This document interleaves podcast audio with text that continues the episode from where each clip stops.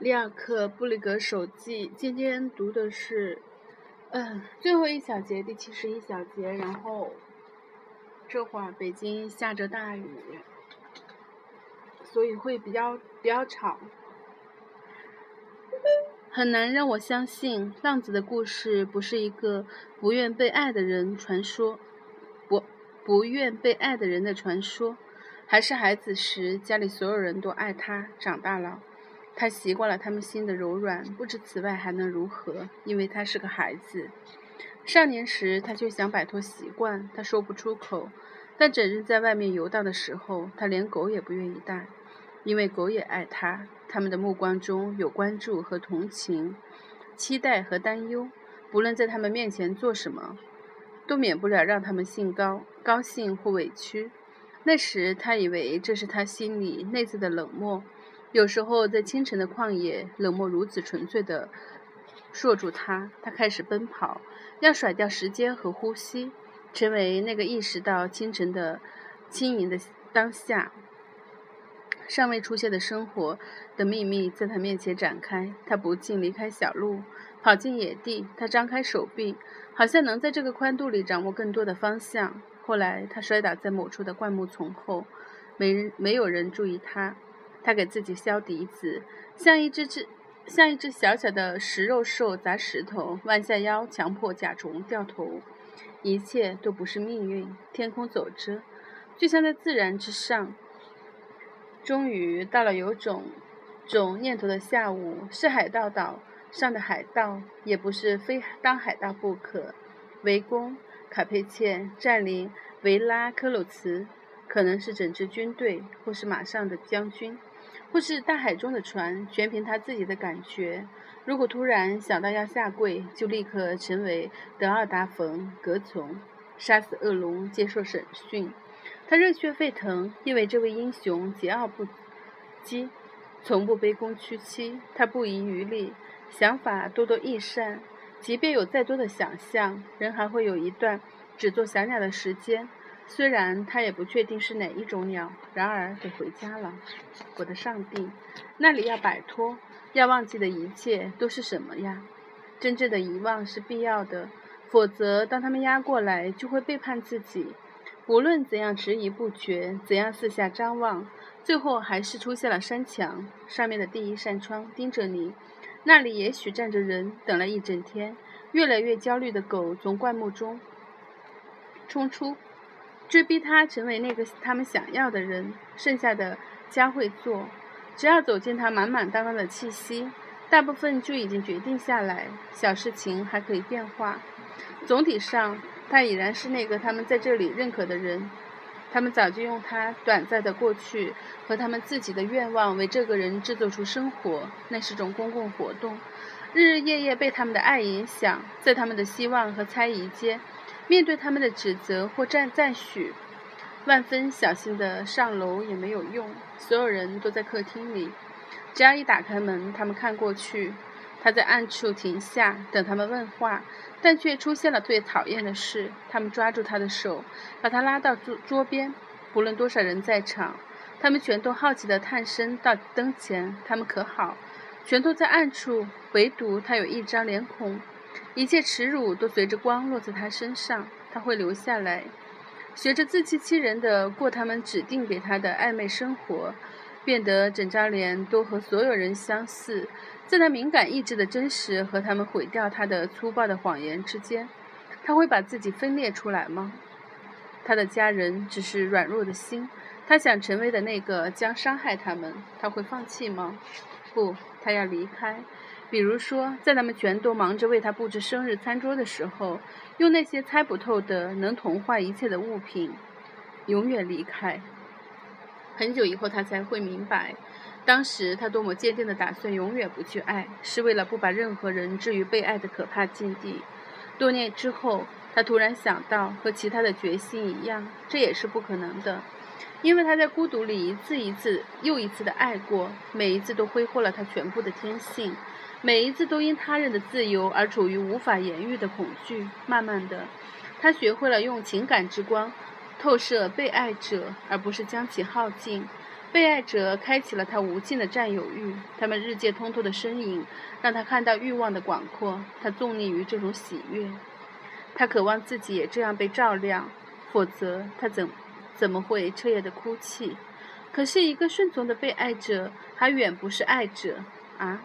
在那些荒凉的夜里，他曾经汹涌的付出的七零八碎的回报，碎片因无常而沉重，否则他怎会想起？吟游诗人，他们无所畏惧，只怕得到回应。为了不重蹈覆辙，他花光所有赚到的、攒下的钱。他用粗鲁的钱伤害他们，日日担忧他们会试图接受他的爱，因为他再也不抱希望会遇到能穿透他的爱者。甚至在那种时刻，当贫穷每天以新的艰难冻下他。当他的脑袋成为苦痛的心爱之物而头破血流，当他遍体创伤，好像睁开了应急的眼睛对抗祸患的黑暗，当他被人丢弃在垃圾前不寒而栗，因为他同样也是废物。即便是那时，他想，他最大的惊恐依然是得到回应，在拥抱中一切尽失。比起这浓稠的悲伤，悲伤，所有这些阴郁又算得了什么？难道醒来时不曾感到没有未来？难道不曾突然的游荡，却没有资格冒险？难道不曾千百次允诺不会死去？不堪的回忆一次次重现。想要守住一席之地，也许正是回忆的顽固，使他的生命在垃圾中得以继续。终于，又有人找到了他。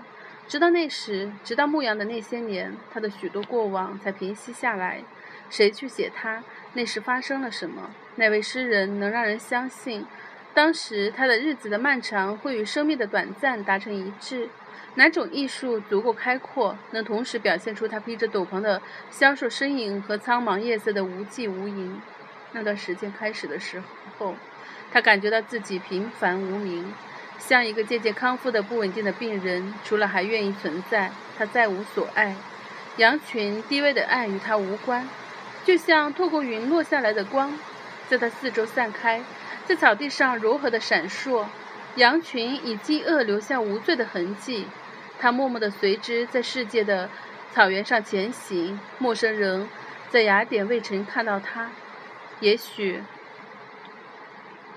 他早已是是一位来铺的牧人，看着石化的时间。战胜了高贵的家族，他们用七和三赢得一切，却无法征服星辉上的十六道光芒。或者，我应该把他想在奥朗日，靠着乡间的凯旋门休息。我应该在爱丽斯康居住着灵魂的影子里看到他，那里坟冢敞开，好像属于复活者。他的目光则在银幕之间追逐一只蝴蝶蜻蜓，无所谓的。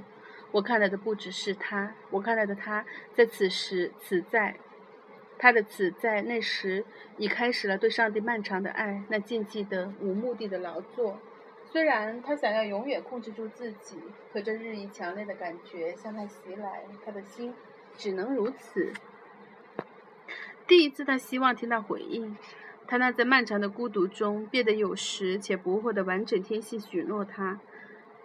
现在要爱的这个懂得用托着光亮的爱去爱，然而正当他渴望着终于能至高无上的被爱时，他那习惯了远方的感觉却领悟到了上帝望尘莫及的距离。夜来了，他想投入上帝，进入苍穹，在那些充满发泄的时辰里，他感觉自己强大的足以潜入大地，把它掀翻，高举到他心头的骇浪之上。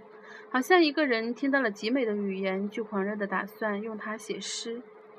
在另一种震惊前等在前面，他将体验到这种语言多么艰难。最初他不愿相信，为了写出第一个短短的无意义的假句子，竟要流逝过漫长的一生。他全神贯注地学习，就像竞争中的赛跑者。然而，需克服的障碍的密度让他举步维艰。再想不出什么能比初学者的情况更让人屈辱。他已找到智者之时，现在却有人逼迫他把迅速成精的幸运不断转化为不成形的耐性的铅。已适应了苍穹的他，却要蠕虫般弯弯扭扭地前行，没有出路，没有方向。如今，当他这样艰难痛苦地学着去爱，他才明白，迄今所有他误以为成就了的爱，那么草率低微，从空中，从空无中能产生什么呢？他还未开始爱的劳作，还未开始将其付诸现实。这些年，他心中发生了巨大的变化。为靠近上帝而付出的艰难劳作，却使他几乎忘记了上帝。也许他希望借借在上帝身边，达到一切的指示，支撑一个灵魂的耐心。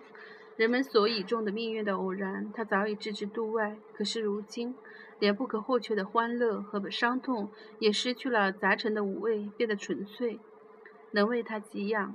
他的存在之根本之根，生发出坚韧耐冻的植物，结满丰盈的喜悦。他心无杂念，只想把握构成他内在生命的东西，什么也不愿越过，因为他毫不怀疑他的爱在一切之中存在、增长。是的，他的心内观照如此广阔。以至于他决定弥补某些前从前他无力承担、只能空等的大事。他首先想到的是童年，回忆越是越是平静，他就越显得被荒荒芜、荒废。关于他所有的记忆，都有种预感般的模棱两可。他被视作几视作已过去的，却正因此而接近于未来。一切重来，真正把它承担起来，这就是远行者回家的原因。我们不知道他是否会留下，我们只知道他回来了。讲这个故事的人试图让我们再次回忆起那栋房子的曾经，因为在那里只过了一点点时间，一点点屈指可数的时间。家里所有人都能说出有多久。狗已经老了，它还活着。据说有一只叫了起来，全部日常生活都中断了。窗边出现了许多张脸，变老的、长大的、动人相似的脸。一张很老的脸突然变白，因此因为认出了他，认出来，真的只是认出来。原谅，用什么原谅？爱，我的上帝，爱。他被认出的人，他太专注，从未想过爱依然存在，可以理解。当时发生的事情流传下来，只有这个：他的姿势，闻所未闻、无人见过的姿势，那是乞求的姿势。他跪倒在他们脚下，恳求他们不要爱。他们大吃一惊，迟疑地扶起他。他们以自己的方式解读他的狂热，因此原谅了他。虽然他的姿势里是绝望的明确，可所有人都误解了他。对于他，这却是无法描述的解脱。他很可能会留下来，因为他日渐清醒、清楚。他们沾沾自喜，暗中彼此鼓励的爱与他无关。他们竭力去爱的时候。他几乎禁不住微笑。很明显，他怎么他们不怎么会想到他的？他是谁？他们知道什么？现在他太沉重，没人爱得动。他觉得只有一个人有能力爱他，他却还不愿意。然后后面背了一副罗丹的雕像《浪子》，嗯，也名祈祷。然后里尔克在。一九零二年写道：“那不是一个在父亲面前下跪的儿子，这种姿势需要的是一位上帝。做动作的人是一切需要上帝的人。这块石头包含着天地，在这个世界上隐隐独立。”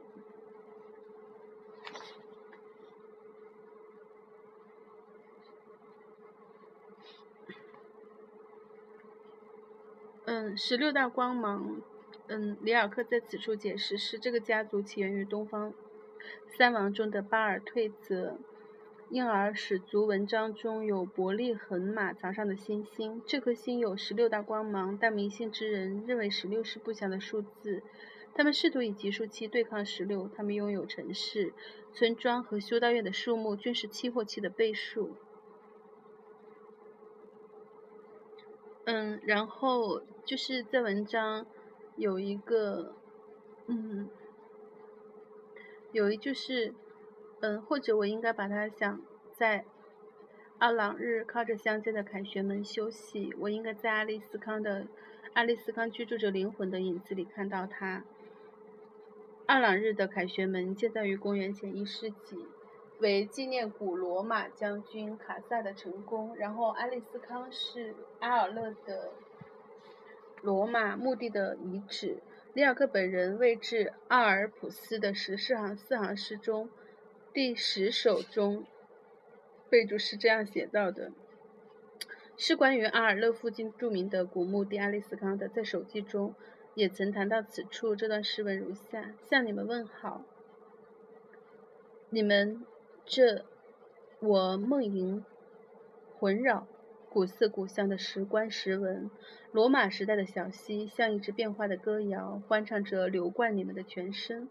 还有那些战列的石棺石纹，好似牧人苏醒，欢乐地睁开眼睛，里面一派宁静，长满荨麻。心最神秘的额点飞出粉影，向你们问好。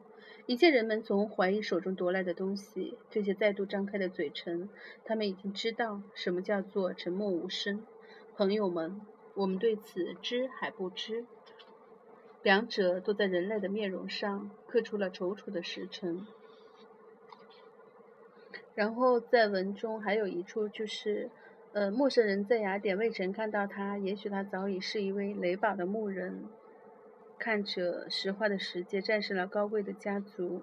这里的雷堡也意为波城，是普罗旺斯的小镇，位于阿尔勒山脉核心的区域。教皇陈阿维尼翁南部的军事基地。里尔克在一九零九年的九月二十二到十月八日，在阿维尼翁期间曾到此地游玩。在十月，在当年十月二十三日，里尔克写给沙勒梅的信里这样写道：“这是雷堡，是一座城堡。”绕其四周的房屋并非堆造而成，而是在石灰岩上挖出的空洞。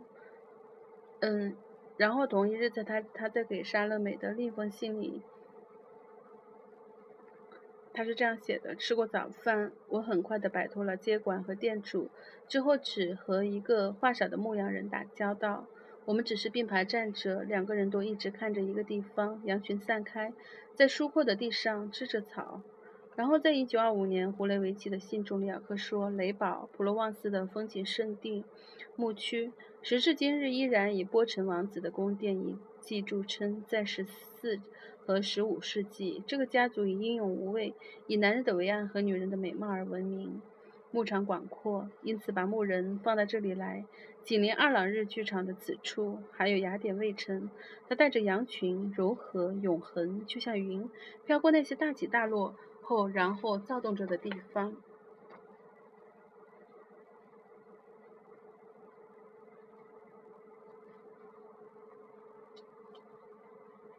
然后在文中有指到海盗岛岛，海盗岛是位于海地北北海岸多岩石的岛屿，是历史上著名的海盗基地。一六三零年左右，由于在中美洲和南美洲的海岸劫持。西班牙商船而被法国政府驱赶的海盗就定居如于此，其他的地名就不一一做解释了。然后就是这一节手记其实是里尔克对圣经中的浪子故事，就是新约路加福音十五十一到三十二页的改写。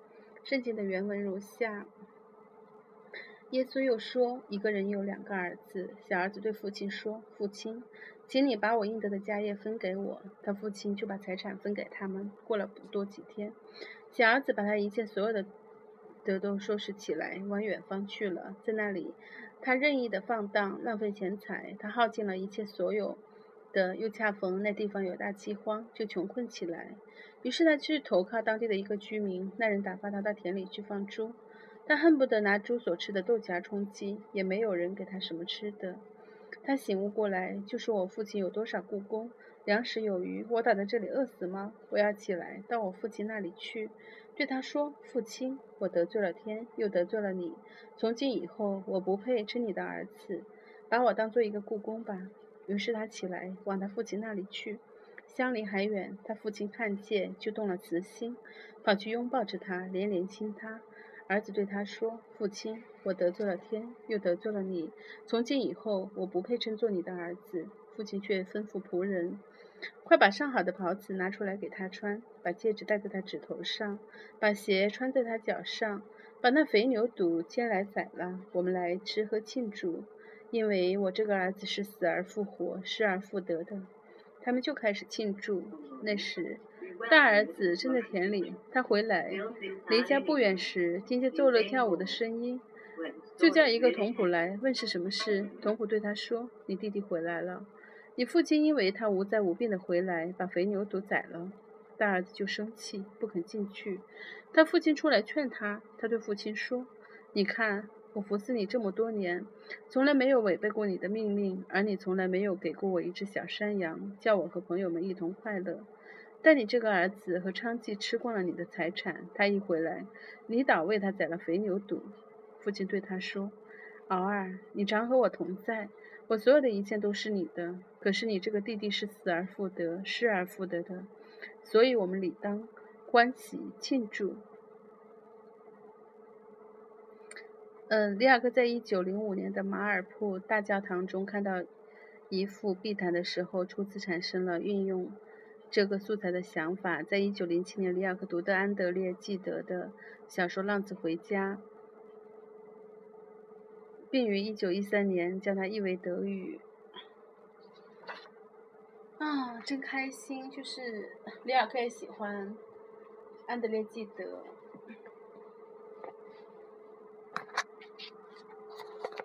好吧，最后一小节到这里，然后，嗯，这本书后面可能还有，可能其实还有，还会有两篇，这两篇是，嗯，就是他在写，就是布里格手机这本书的时候的不同的开头吧的初，就是初稿，